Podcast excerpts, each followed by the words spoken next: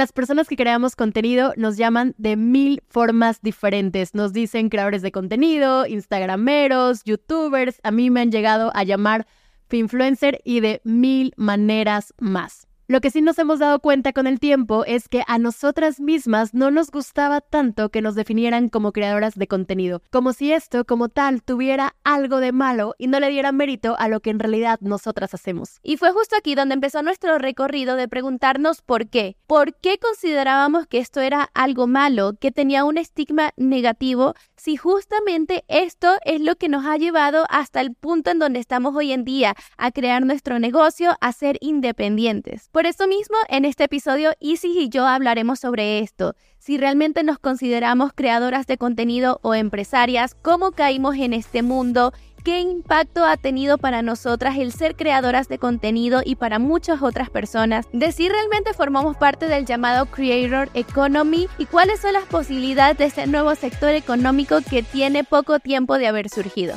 ¿Eres creador de contenido o te gustaría hacerlo? ¿Realmente sabes aprovechar todo el potencial que tiene el ser creador y las redes sociales? Y más importante aún, ¿realmente sabes cuáles son todas las formas que existen para monetizar tu conocimiento y cómo crear un negocio rentable y escalable con lo que haces? Nosotras somos Laura e Isis y cada miércoles te traeremos un tema de interés que te haga entender que de likes no se vive y de seguidores no se come, así que si realmente quieres dedicarte al mundo de las redes sociales y creación de contenido, entonces te lo tienes que tomar en serio. Oli, bienvenidos a este primer episodio, episodio piloto, episodio prueba, no sé cómo llamarme, de este podcast de Likes No Se Vive, un espacio de creadoras para creadores. Y la neta, yo, no sé tú, pero estoy súper emocionada porque esto es algo que habíamos platicado ya desde hace unas semanas. es cierto. Traíamos en mente, queríamos iniciar y por fin estamos grabando nuestro primer episodio. Pero yo quiero comenzar esto, Isis, diciendo la verdad de toda la situación. Esta es la tercera vez que grabamos este primer episodio y creo que calza perfecto para lo que es el hablar de ser creadoras de contenido y todo este mundo que en la actualidad puede ser algo confuso, algo nuevo, pero para nosotras ya lo sabemos hacer, ya lo hemos creado por mucho tiempo, pero de cierta forma sigue teniendo sus retos. Nunca me he considerado una creadora de contenido que esté buscando siempre la perfección. Yo siempre me he dirigido más por la filosofía de hecho es mejor que, que perfecto. Pero la neta es que tuvimos fallas técnicas con la iluminación, el encuadre, etcétera, etcétera, y todas las cosas que ustedes ya saben que pasa en la creación de contenido, pero igual sigo emocionada porque para mí sigue siendo nuestro primer episodio. Muy bien, y yo quiero entrar de una vez con este hecho de Estamos creando este nuevo podcast. Ya las dos tenemos plataformas por fuera, tenemos canales de YouTube, creamos contenido para Instagram y otras partes, pero el significado de ser creadoras de contenido y todo lo que implica. Yo sinceramente, y lo habíamos hablado hasta mucho antes, el hecho de considerarnos realmente creadoras de contenido o qué es esto. A mí todavía me cuesta el hecho de decir soy creadora de contenido, yo prefiero decir que soy empresaria. yo creo que ya hice las paces con eso. Para ser honesta, hace mucho tiempo era algo que me costaba trabajo, ¿no? Yo, si alguien me preguntaba, ¿a qué te dedicas? Siempre decía, soy conferencista, soy speaker, soy cualquier otra cosa antes de decir que era creadora de contenido. Sin embargo, obviamente en todo este proceso de autoconocimiento, exploración y demás, e incluso de integración, me di cuenta que en realidad crear contenido a través de redes sociales, pues ha sido lo que me ha permitido crear mi negocio, generar múltiples fuentes de ingreso. Entonces, pero viéndolo ya desde esta perspectiva como un medio, es como creo que yo, Isis, hice las paces con la parte de la creación de contenido.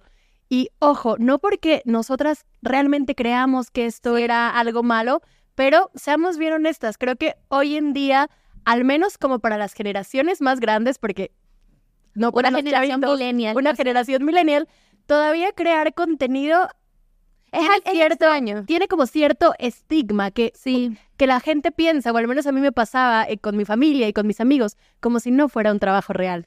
Eh, porque al final también es algo súper nuevo y lo hemos hablado muchas veces. Esto de que actualmente se considera un trabajo y es un trabajo y es una y vaya, forma. Y vaya, y vaya trabajo.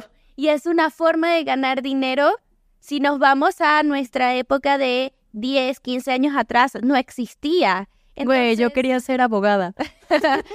te desviaste un poco de la situación. Yo, yo diré un bastante. Un poco bastante. Yo ni me acuerdo lo que quería hacer. yo que sí quería trabajar en publicidad, pero siempre me pensé desde la parte de atrás, o sea, de los que crean las campañas y hacían las estrategias y, la, y, a lo mejor posiblemente te lo imaginabas como para las grandes marcas y en televisión y como todas estas plataformas de antes con las que, la neta, nosotras crecimos. Exacto, y ahora es como tan sencillo como los adolescentes o los chiquitos te dicen, ¿qué quieres ser de grande? Te dicen, yo quiero ser youtuber. Yo quiero ser influencer. Quiero ser influencer.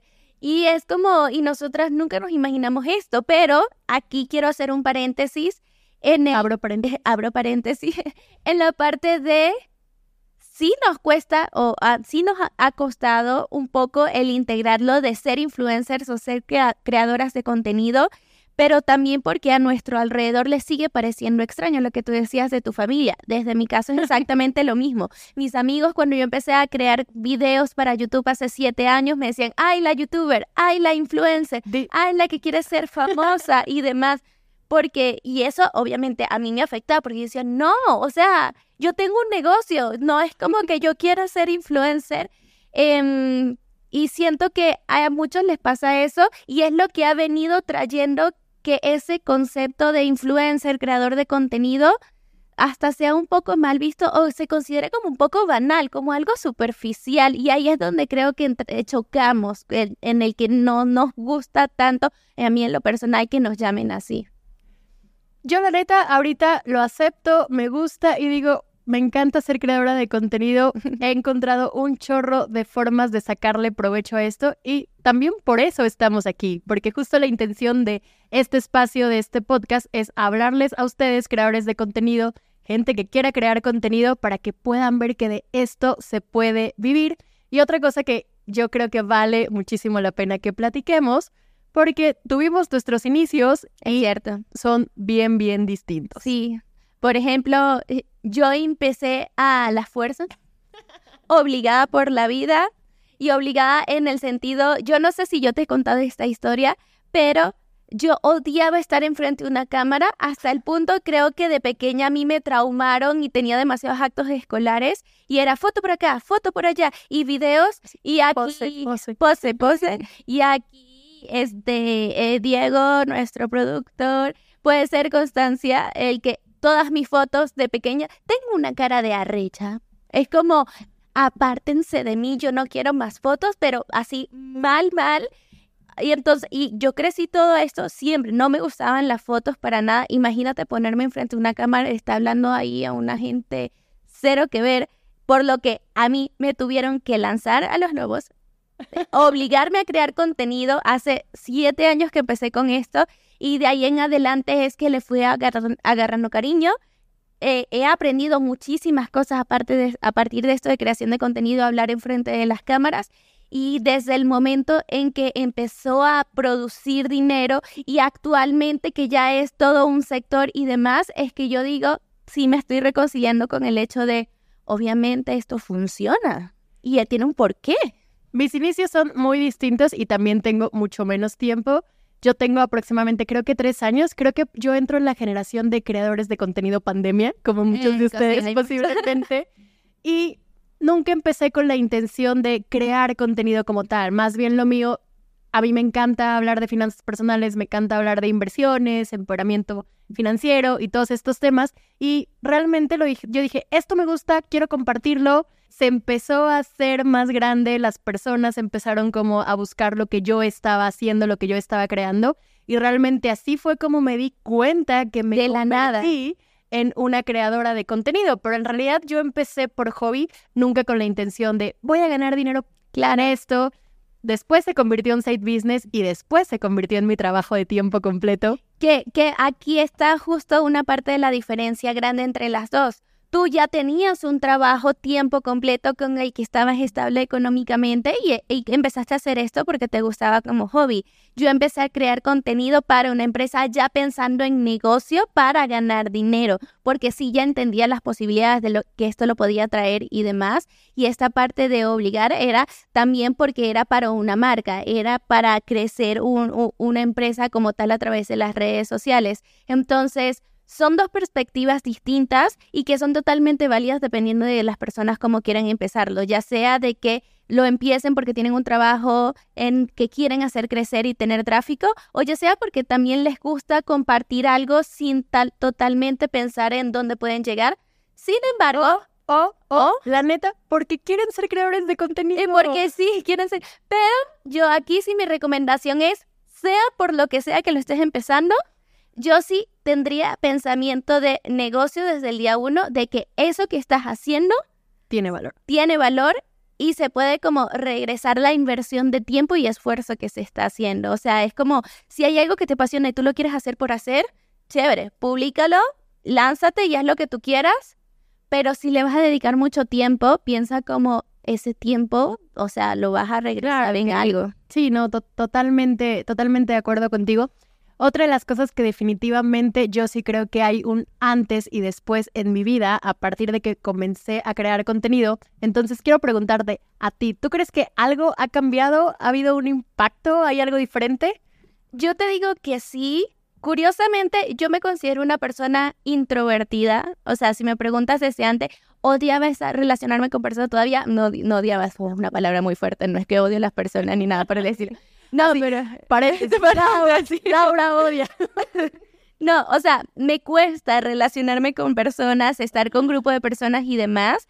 Sin embargo, a medida que fue pasando el tiempo y fui creando contenido, me sentí cada vez más cómoda el hablando sobre temas. Me di cuenta de que tengo una habilidad para improvisar sobre los temas y juntar cosas, o sea, y hablar. De por sí ya es muy complicado que la gente me calle, ya yo hablo demasiado en ciertas ocasiones. Confirmo. Confirmo. y siento que me ha dado mucha seguridad y siento que también me ha hecho entender que existen múltiples posibilidades en las cosas que yo puedo lograr a partir de esto. Entonces, me a mí me ha dado una perspectiva distinta en lo que puedo llegar a hacer con mi vida. Pensé que me ibas a preguntar. y tú, y sí. Te juro que ahora, como siempre, me lo regresas. Para, para mí, en este caso, creo que también ha sido un antes y un después. Y aquí coincido un poquito contigo, sobre todo con lo que decías al final, porque creo que a mí, a partir de que comencé a crear contenido, de que comencé a trabajar con ciertas marcas, a dar conferencias para ciertas empresas, a conocer ciertas personas que antes yo decía, güey, contactos que uno pudo los conocía en la tele, los había visto en estas cuentas enormes que vemos en redes sociales y que ahora tenga acceso a ellos en los eventos, que platiquemos, incluso algunos que hasta ahora son mis amigos o nuestros amigos, sí se me hace algo que güey, son las puertas que te abre eh, todo esto de las redes sociales y yo la neta es algo que no me imaginaba, pero sobre todo financieramente hablando, en el sentido de posibilidades, de lo que puedes crear, a mí sí me cambió completamente la perspectiva, porque yo lo digo abiertamente, si a mí alguien hace tres años me hubiera dicho, vas a lograr hacer todo esto, vas a trabajar con estas empresas, vas a llegar a estas plataformas y demás, yo la neta nunca lo hubiera creído porque yo, lo digo, yo era una godín muy feliz. O sea, yo tenía mi trabajo 9 to 5 y ojalá hubiera sido de ese horario, era mucho más explotador. Y la neta era bien, bien feliz y yo siempre creía... Que iba bien, o sea, no es como que era algo que odiabas y dijiste... No, la neta, yo, yo tenía un trabajo que me gustaba mucho, que iba muy bien encaminado profesionalmente y si a mí me preguntaban, mi sueño era llegar a ser directora de lo que hacía, ¿no? Claro. Entonces nunca me había imaginado como esta perspectiva, pero empezar a hacerlo y empezar a, crear cierto tipo de cosas me hizo darme cuenta de, no manches, tú no puedes solamente ser una colaboradora, puedes ser una empresaria puedes tomar tus propias decisiones. Y creo que una de las cosas que me gustó, que, que es parte de emprendimiento y que me ayuda a esta creación de contenido, es el control que puedes llegar a tener. Que antes muchas de tus decisiones o cosas, si trabajas en una empresa, no tienes no las puedes hacer. control. Eh, y ojo, no es que esté mal, o sea, cada aquí es cuestión también de personalidad, o claro. Ahora, y, y que aquí cabe resaltar que lo quiero, eh, esta parte que tú decías de los contactos que tú haces, la creación de contenido nos juntó a nosotras. Sí, nosotras nos conocimos para que sepan en una, en un evento, no, nos conocimos en un- una colaboración, nos conocimos en una colaboración que hicimos juntos para, para, Rappi, Para Rappi. para Rappi y Meta, de Ellas Impulsan México, y nos tocó grabar juntas, y de ahí fue Amor a Primera Vista. Amor. O sea, y en realidad desde ahí empezamos a hablar y a pesar de que estamos en dos tópicos totalmente distintos, Totalmente distintos. hicimos clic y al final estamos relacionadas en la forma en cómo creamos, cómo divers- diversificamos nuestros ingresos, cómo hacemos todo esto, que me parece, lo- o sea, lo más cool en esta parte de conexiones. Pero ahora, ajá, Yo quiero agregar algo. agréguelo. para contar un poquito más y que nos conozcan y realmente de cuando nos conocimos y empezamos a tener estas conversaciones que eran conversaciones que nosotras creíamos que no podíamos tener con el resto de nuestros amigos porque no nos entendían tanto y era como de, oye, y pero y esta marca o esta forma o quiero crear esto, quiero y eran como que cosas que sabías que no podías hablar con alguien más porque no es su trabajo, no te iba a entender. Fue, creo que lo que nos unió más, Sí, nos dimos cuenta que siempre hablábamos de lo mismo y fue justamente como salió la idea de este podcast de Likes No Se Vive, porque sabemos que si nosotras tenemos esas dudas, el resto de creadores de contenido las también las tienen. Sin embargo, hay algo que me gustaría saber, paréntesis. cierro paréntesis, que me gustaría también saber de ti, es el hecho de cuándo empezaste a ver que esto era algo serio. Creo que son dos, dos partes distintas. Una, cuando, para ser honesta, cuando vi que comenzaba a generar dinero, que comenzaba a a, crear una cantidad de ingresos que me iba a poder permitir vivir de esto, y también cuando me di cuenta que el tiempo que requería era bastante, o sea, ya no podía ser como, y pues igual y le dedico una hora, dos horas, sino que veía que realmente esto me estaba demandando, entonces dije, definitivamente esto es algo para tomar en serio y definitivamente es, ah, esto es algo que tiene una proyección de crecimiento grande y fue cuando decidí enfocarme en esto completamente, renuncié a mi trabajo, me fui a Europa tres semanas y aquí estoy. O sea, esa ida de Europa es, me reseteo. Soy mujer independiente, hago lo que quiero, ahora hago. No, eh, te entiendo perfectamente porque yo también vi que esto era algo que se podía tomar en serio desde el momento, o sea, ya yo sabía la posibilidad que esto tenía. Porque así iniciaste. Pero la cuestión está en el momento en que empecé a tener como gran alcance y las personas me empezaron a buscar por eso en lo que yo estaba hablando y de repente empezaba a vender cursos, a hacer cosas y ganaba miles de dólares que yo decía, no mames, esto puede dar dinero, es una gran oportunidad. Y a partir de ahí es como entender también el cómo se mueve este mundo y que lo hemos hablado muchísimas veces y que es parte de lo que creamos este podcast de existe la posibilidad de sí trabajar con marcas, pero a tener ingresos por 10 N formas diferentes es que es increíble a partir de un mismo contenido que crees, que eso es eh, parte de esto de cómo puedes aprovechar al máximo algo que ya estás creando. Y esto es justo lo que queremos compartir en este espacio. Y ya vamos a finalizar este bonito episodio, pero como ya dijimos, este es nuestro episodio piloto, entonces hay muchas cosas que queremos probar y una de ellas que quiero hacerte son preguntas rápidas, pero tienen una regla. Ok, Se contestan con una sola palabra. vamos a darle. ¿Estamos ready? Estamos ready, vamos a darle. Va, déjame.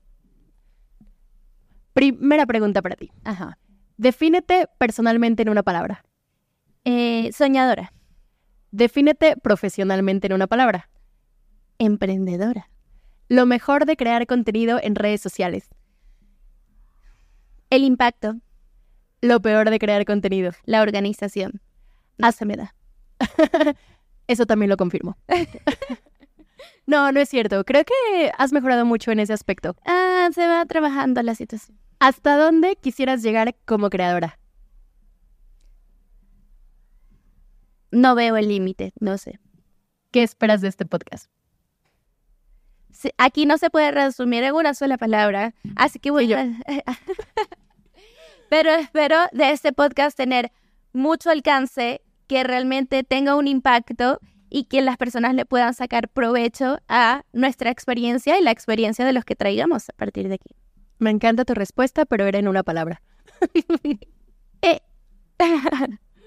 Ahora, ya, o sea, porque quiero saber tus respuestas, ya te las sabes, pero no importa, le cambiaré el orden para que te, te movilice. Ok, ok.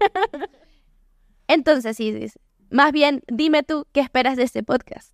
Diversión y que contribuyamos a las personas. Era una sola palabra. Ah, pero me quise copiar. Defínete personalmente, Valiente, profesionalmente. perseverante, Lo peor de crear contenido el tiempo, y lo mejor de crear contenido. la libertad. Y hasta donde quisieras llegar como creadora. El infinito es el límite. Sigue sin ser una palabra, pero se aceptan las respuestas. Ah, ah, creo que me encantó de lo que estuvimos hablando y, y de, de la experiencia de las dos. Y una de las cosas que yo me llevo de este episodio básicamente es entender que existen diferentes formas en las que podemos iniciar este camino de ser creador de contenido, que no, o sea, de esas diferentes formas no hay tampoco una forma correcta, pero que sí yo recomendaría a las personas que lo empiecen pensando que se puede transformar en un negocio desde el día uno, porque si me preguntas a mí de las cosas que tal vez, eh, bueno, yo lo pensaba como en un negocio, pero que me hubiera, me hubiera gustado enfatizar más es el conocer todas las posibilidades en las que podía monetizar, convertirlo en un negocio y empezar a sacarle provecho desde mucho más desde un inicio cuando empecé a crear contenido. Yo lo que les digo, o, lo, o yo lo que les diría es que definitivamente crear contenido sí es una profesión, sí puede ser tu trabajo de tiempo completo y que definitivamente hay muchísimas posibilidades que a veces nosotros ni siquiera podemos tener en la mente para poder monetizar y vivir de esto. Exactamente. Sin embargo, gracias por estar en este primer episodio, por vernos, por escucharnos, por simplemente acompañarnos durante este tiempo. Y ya saben que para seguir aprendiendo de la creación de contenido, de cómo se puede monetizar, vivir de esto, saber muchísimo más de los expertos alrededor de este mundo de creación de contenido, pueden escucharnos por Spotify, Apple Podcast y cualquier otra plataforma de escucha de su preferencia. También no olviden suscribirse a nuestro canal de YouTube, donde cada semana estaremos compartiendo un episodio para que aprendan que de, likes, no se vive.